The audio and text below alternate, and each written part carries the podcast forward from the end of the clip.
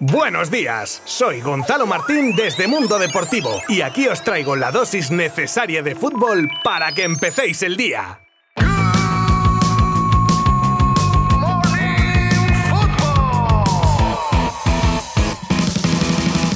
Pues sí, señoras y señores, es miércoles y vamos a abrir nuestro programa de hoy con repaso de partidos de liga. Y es que tenemos jornada intersemanal, como decíamos ayer, en la que se han jugado tres partidos. El más destacado de ellos quizá haya sido el duelo madrileño entre Getafe y Atlético de Madrid, que se llevó a la buchaca el equipo colchonero por un gol a dos, con tantos de Mitrovic para los azulones y los dos del ex azulgrana, regalado al Atleti Luis Suárez. Un Atlético de Madrid falto aún de su mejor versión y exhibiendo muy poco fútbol, pero con la pegada y el corazón de los grandes, ayudado por la expulsión de Aleñá en el 73, que le sirve para resolver partidos como este, con lo que hoy duerme líder y deja al equipo de Michel último en la tabla con 6 derrotas en 6 partidos. Otro de los encuentros que se jugaba ayer fue el Levante 0, Celta 2. Primera victoria del equipo del Chacho Coudet que aprovechó los errores del equipo local para que Yago Aspas y Bryce Méndez dieran un respiro a los gallegos que ya miran, aunque no lejos, pero desde arriba, la zona de descenso. Y por último, pero no menos importante, la victoria del Rayo a domicilio y en una plaza que no es precisamente moco de pavo, ¿eh? como es San Mamés, y ante el equipo menos goleado del campeonato hasta ahora, que cede el honor al Sevilla. Una primera parte horrorosa, que se arregló en la segunda con el gol del Rayo, el posterior empate con gol en propio de Cis y se dejaba el postre para el final cuando Falcao, que había salido en el 75, marcaba de cabeza en el 96 para dejar a los de Vallecas provisionalmente en zona Champions. El presidente del Barça, Joan Laporta, ha vuelto a salir en las redes sociales en un vídeo mandando un nuevo mensaje a la afición culé. No sé qué le ha dado a Laporta con estas apariciones dando el parte del día. El caso es que si él considera que tiene que salir a calmar los ánimos, me da a mí que va a estar saliendo muchas semanas. En esta, su segunda aparición, pide y agradece el apoyo de la afición en estos momentos difíciles, para concluir diciendo que estén tranquilos, que se sabe lo que hay que hacer y que se arreglará. Pero ya de momento se está tanteando el terreno de un posible sustituto de Kuman. Ahí lo dejo. Igual es a eso a lo que se refiere la porta que van a arreglar.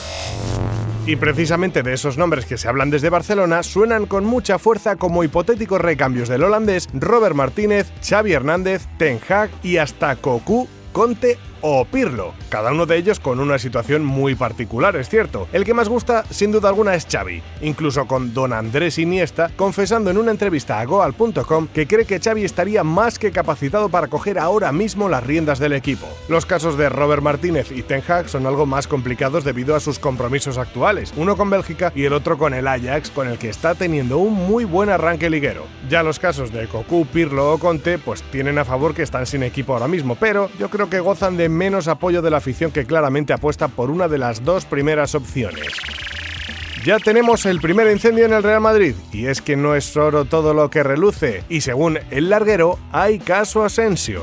El mallorquín, con la competencia que hay arriba y los estados de forma de Vinicius, Rodrigo, etc., ha disputado únicamente 70 minutos en lo que va de liga, todos ellos además saliendo desde el banquillo. Según cuentan los compañeros del larguero, la situación es tan delicada que de seguir así podría empezar a haber conversaciones sobre el futuro del jugador.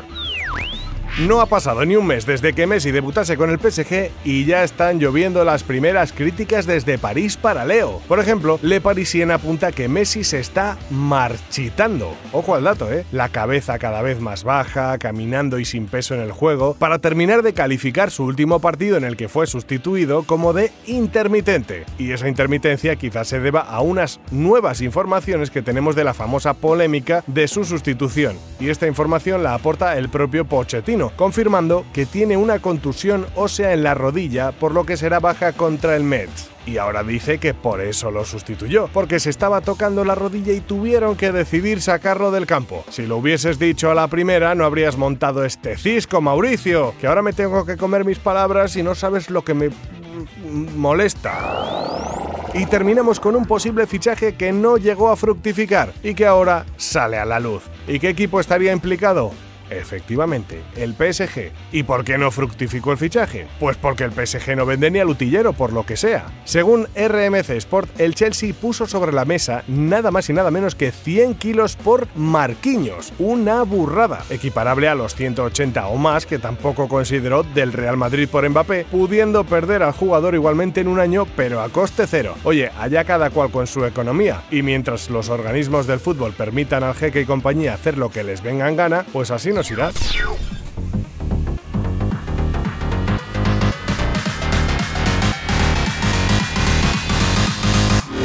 Mañana nos escuchamos de nuevo para hablar, si os parece, de más noticias interesantes, al igual que para contar lo que ocurre en los partidos que se juegan hoy de liga, y que os animo a que sigáis minuto a minuto desde nuestra página web y nuestras redes sociales. Adiós.